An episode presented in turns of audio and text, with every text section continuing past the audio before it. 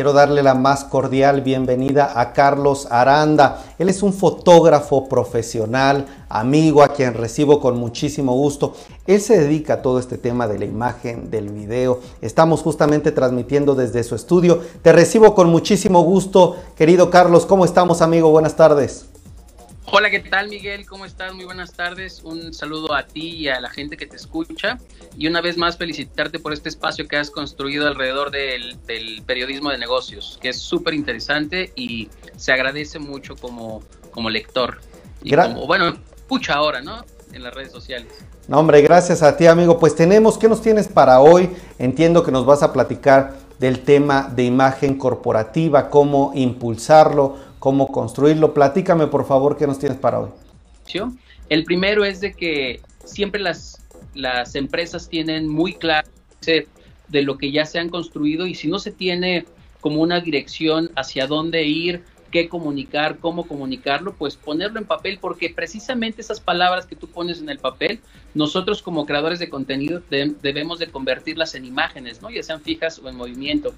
La segunda es, pues, que siempre tienes que mostrar, mostrar tus puntos fuertes y tu oferta de valor. Eso es importantísimo. Ahorita que ponías esa cerveza, eh, por ejemplo, hicimos esas imágenes para esta marca Menjurjero y tenían una como un tipo de comunicación en donde, donde no, no mostraban sus atributos, ¿no? Por ejemplo, el color de, al ser una cerveza artesanal, pues es para ellos todo un reto el tener un cierto tipo de cerveza y el poderlo, eh, el color, por ejemplo, que es muy característica, la cantidad de espuma, la botella, que tiene que ver con una presentación y con una idea de una cerveza más europea, pues había que construir esta imagen un poco más elegante, más sobria, donde pudiéramos destacar el color, la forma de la botella, y creo que eso no, no lo tenían bien aterrizado y es parte de nuestra de nuestra misión como creadores de contenido. Y la tercera eh, recomendación, pues, es siempre, siempre, siempre que una imagen nos cause una expectativa, una emoción, ¿no? Por ejemplo, que la, en este caso, pues que se vea fría, que, que, que tenga estos atributos que digas, híjoles, yo quiero esa cerveza, quiero conocerla, me gusta, porque al final del día una imagen está estableciendo también comunicación con un consumidor, está estableciendo, está hablando el producto por sí mismo y pues eso muchas veces, lo, eso siempre lo ha hecho y lo sigue haciendo y lo hará la publicidad, pero muchas veces eh, pensamos que con nuestro teléfono, que es una extraordinaria herramienta, eh, podemos hacer comunicación. Sí, sí se puede hacer, pero siempre y cuando tengas en cuenta estas directrices, ¿no? O sea, a ver si no las puedes repetir los tres puntos, mi estimado. Es lo que te iba a comentar. Eh, bien alineados tu estrategia de comunicación, o sea, que tengas claro qué vas a decir y cómo lo vas a decir. La segunda es que siempre muestres tus puntos fuertes, ¿no? Siempre muestres eh, las cualidades y las ventajas competitivas y tu oferta de valor. Y el tercero, una imagen que nos cause alguna emoción que nos, que nos lleve a algún lugar, ¿no? O sea, que la calidez o esta parte fría un poco más.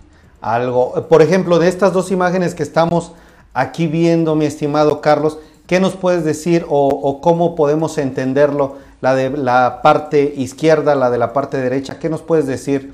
¿Qué, pues están diciendo para ti? En la, lo que hicimos en la parte derecha era principalmente hay dos cosas que tiene de propuesta esta cerveza. Su presentación, que es una presentación, porque la receta es un poco más europea, entonces, eh, por una cerveza europea, entonces apostaron por ese tipo de, botella a la cual le dimos forma con esta, con la luz, delimitamos muy bien este el color, la forma, porque es parte de, su oferta, ¿no? Porque la receta es europea y el vaso tenía que tener tenía que ser exactamente el color que del cual es la cerveza, ¿no? Porque esa Amber Amber Ale este es el, ese es uno de sus atributos, el color.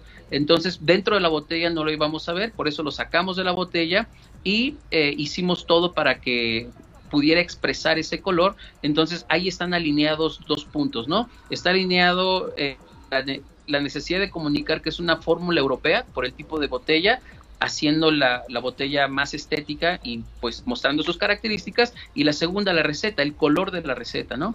Y la tercera esto que emocionara pues que el vaso se vea frío, que esa cerveza se vea que emociona en un ambiente cálido, porque también es una cerveza con cuerpo, es sobria, es elegante el sabor y pues ese tipo de atributos tenía que, serlo, ¿no? Y por ejemplo el aporte... Adelante, adelante. exacto. Esa es una receta pues con más sabor, con más potencia, con más poder. Entonces, pues bueno, en América Latina nos gusta un poco más la cerveza fría que la europea. Entonces, esta fuerza tenía que mostrar la imagen, ¿no? Una sola botella sin el líquido y que nos diera como esta parte, como si estuviera la botella rompiendo ese hielo, ¿no? Porque de alguna manera ese es el atributo que es una cerveza fuerte con cuerpo. ¿No? Excelente, eh, pues repito, permíteme repetir los tres puntos. Hay que tener muy alineado todo el tema de comunicación visual a nuestra estrategia de comunicación, mostrar siempre los puntos fuertes y también generar emoción, generar expectativa. Te invito, mi querido Carlos, a mí me quedan muchas dudas, por ejemplo, recomendaciones en cuanto a color, en cuanto a composición de un producto. Si alguien queremos vender en redes sociales, ¿qué tenemos que hacer? Tal vez, si me permites, en la próxima, el próximo martes, que nos acompañes aquí, que nos hables de estos dos elementos, color, composición, sobre todo cuando alguien queremos en este momento, querido Carlos, vender un producto y no sabemos cómo ubicar la imagen, tal vez a la izquierda, a la derecha, ¿Cómo podrías explicarnos eso? ¿Qué te parece si en la próxima cápsula nos lo explicarías?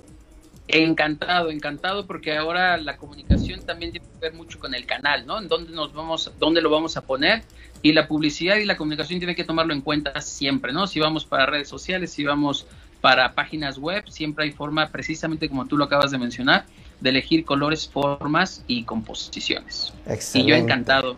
Pues mi estimado Carlos, ¿qué te parece si nos vemos el próximo martes con más tips, más secretos para potenciar este tema de imagen corporativa que es tan importante. Te agradezco muchísimo que te hayas enlazado desde tu estudio, que justamente si ustedes requieren algún tipo de fotografía profesional, ejecutiva, bueno, él es el experto en estos temas. Carlos, regálame tus redes sociales, por favor, donde te podemos contactar.